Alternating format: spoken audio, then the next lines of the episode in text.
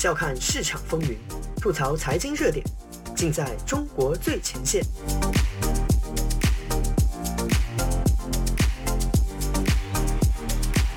欢迎收听自由亚洲电台，这里是中国最前线，我是主持人子昭。徐州八个孩子铁链母亲事件，以下简称为徐子八，被曝光已经近一个月了。本期节目我会从经济地理的视角谈一谈我的一些看法。徐子巴事件在网上传播开后，让北上广深中产们发出了各种外宾式的震惊。最流行的一种感叹是：啊，没想到2022年的中国还会有这样的事情。想必听众朋友们都知道这件事，因为实在太过凄惨恐怖，我这里就不重复具体细节了。此事最令这些国内外宾们惊诧莫名的，在于这件事情最初是被当作正能量典型宣传出来的。最初发布那段抖音视频的人的本意，只是想让观众看看这家人生活多困难。男主角董某养大八个孩子多么不容易，徐子八颈上的铁链可能在当地人看来实在太平常了，以至于视而不见了。事实上，想到把家里的情况放到抖音上当网红的是董某的大儿子，而这个涉嫌非法拘禁、被很多人认为还涉及到强奸和人身伤害的董某，居然在当地还作为多子多福的代表被婚庆公司请去捧场。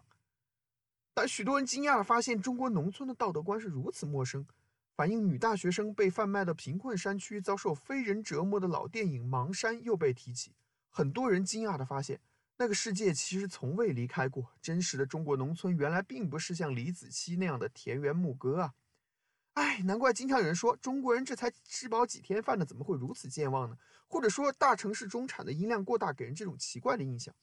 统计数据表明，二零二一年中国人均可支配收入仅为二九九七五元人民币，其中农村只有一六九零二元。江苏徐州其实放在全国算是经济发达地区了，农村人均可支配收入也只有两万多。这个水平，恐怕各种现代的人权观念是过于奢侈了。吃饱饭以及繁殖后代显然更重要吧。而我们后面会提到，由于中国基层社会的全面解体，在资源被城市虹吸殆尽的农村，很多传统的道德理念也趋于崩溃，完全被弱肉强食的达尔文逻辑所笼罩。而性别压迫是这多重压迫中最直接也最粗暴的一种，女人直接被当成了一种资源。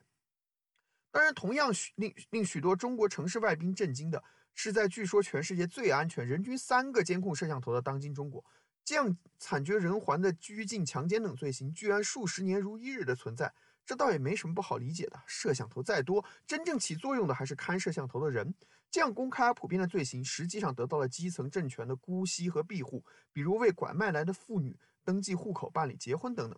这样的世界唤起了一些年纪稍长的人对九十年代中国恐怖的治安状况的回忆。许多人想起自己曾经擦身而过的那些可怕的事情，原来这些恐怖一直都在，只是被隔离在受过教育的城市人的视野之外。很多人被打动，也是因为网上一些对徐子巴的描述里，她曾经长得漂亮，是学生，会说英语之类，让城市人产生了强烈的共情。你和她之间只差一闷棍的说法不胫而走，许多人都倾向于相信这位苦命的女子是一九九八年四川某地被拐卖的一位体制内家庭的女孩。我本人对官方公布的所谓云南怒江傈僳族小花梅之类说法也是不怎么相信的。我也倾向于认为徐子巴应该确实是来自于一个强势家庭，因为被拐卖后的反抗遭受了非人的折磨，以至于发疯。中共官方坚持认为徐子巴就是小花梅，恐怕也是出于尽可能不让城市人和底层农村人产生共情的目的。习时代的中共政权把压制舆论放在第一位。徐子巴的真实身份未必最后真能有一个具有公信力的说法。不过我在这里想要讲的是，没有任何一种生意，哪怕是贩卖人口这样丧尽天良的行业，能够完全依靠诱骗、暴力胁迫，也就是各种打闷棍下药来支撑。徐八子这样被夺走一切的不幸女子身后，是一张规模庞大、持续多年、表面上可能未必那么残忍，但仍然充满血泪的人口贩卖网。这张网的存在。帮我们看清大国崛起表面繁荣之下那残酷的真相。中国人口贩卖的主要流入地集中在三个片区：以徐州为中心的豫鲁苏皖交界黄泛区、闽粤赣三省山地、晋陕蒙三省黄土高原。这三个地区都不发达，但都也算不得极度贫困地区，且离经济发达的京津长三角、珠三角较近。徐州市2021年 GDP 达到八千多亿元人民币，在中国地级市中也算名列前茅了。在徐八子事件的视频中，我们也能看到，即使是董某这样的极贫困家庭，也有设施齐全的水泥房住，村中中等人家更是有楼有车。相比中国很多地区，这些地方经济真的算是还行。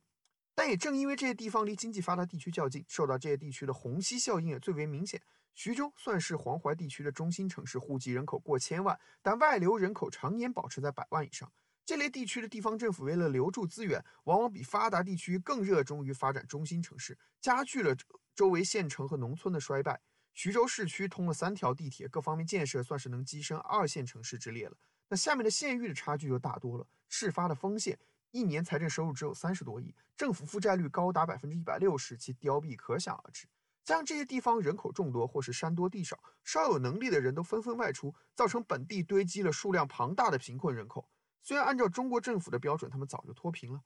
中国总体上还是一个高度男权的社会，上嫁下娶是普遍的模式。在发达地区的虹吸效应下，女性大量的离开家乡去寻找更好的工作和婚配机会，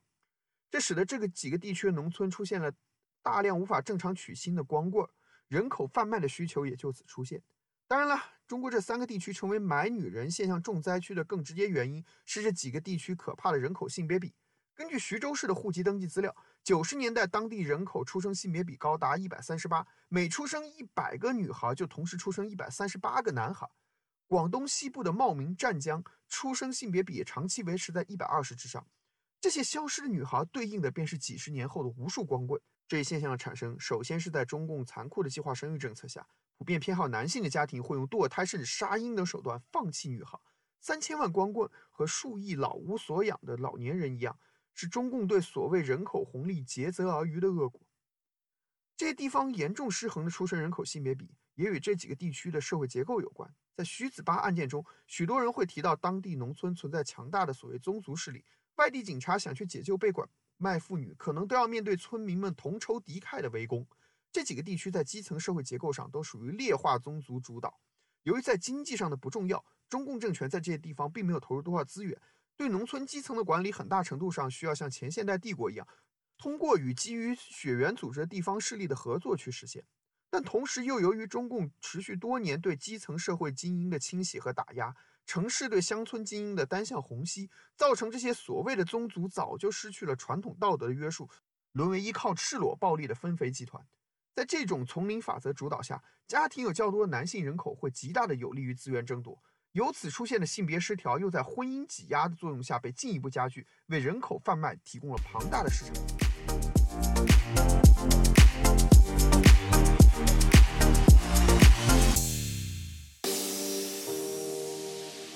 用财经视角剖析热点中的深层逻辑，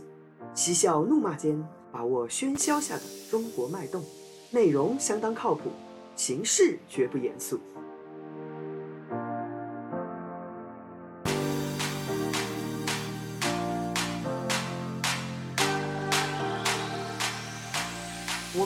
看看这些被贩卖的女孩的主要流出地。首先，这些不幸的女孩主要来自于西南地区，而且随着时间推移，越来越集中在云贵川三省的山区少数民族。其规模有多可怕呢？据统计资料，九十年代有三年间，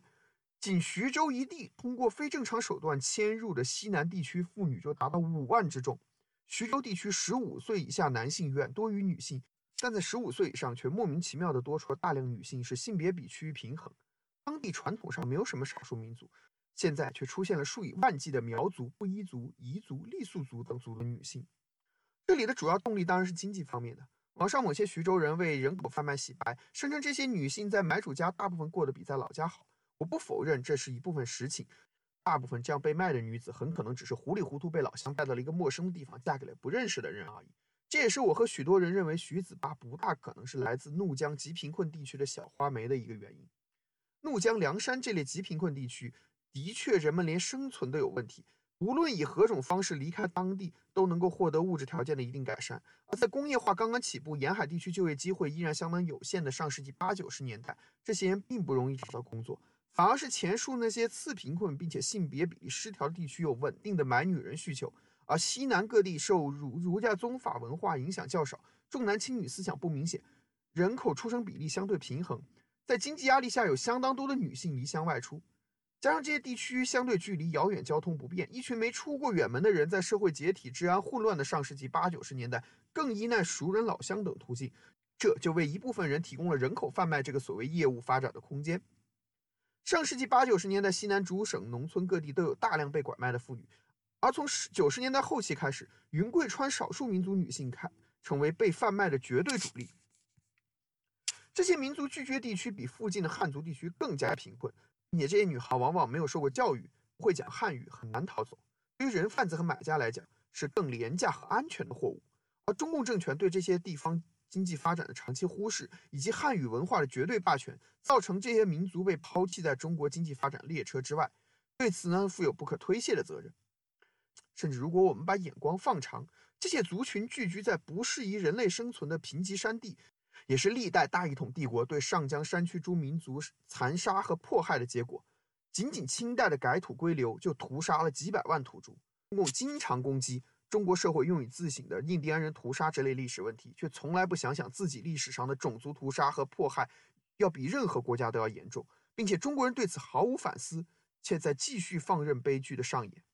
当然，实事求是说，即使在这些地方，人口被贩卖的数量也比之前有明显下降。在一些为中共唱赞歌的人口中，这是近年来中共扶贫攻坚的功劳。实际上，更准确地说，这些地区一定程度上的脱贫，还是因为中国加入 WTO 以后，越来越深地卷入世界市场，对劳动力，尤其是女性劳动力的庞大需求，使得哪怕是极偏僻的山地少数民族，也有了大量外出就业的机会。而人们收入和教育水平的提高，见识增长之后，也不像以前那样容易被拐卖了。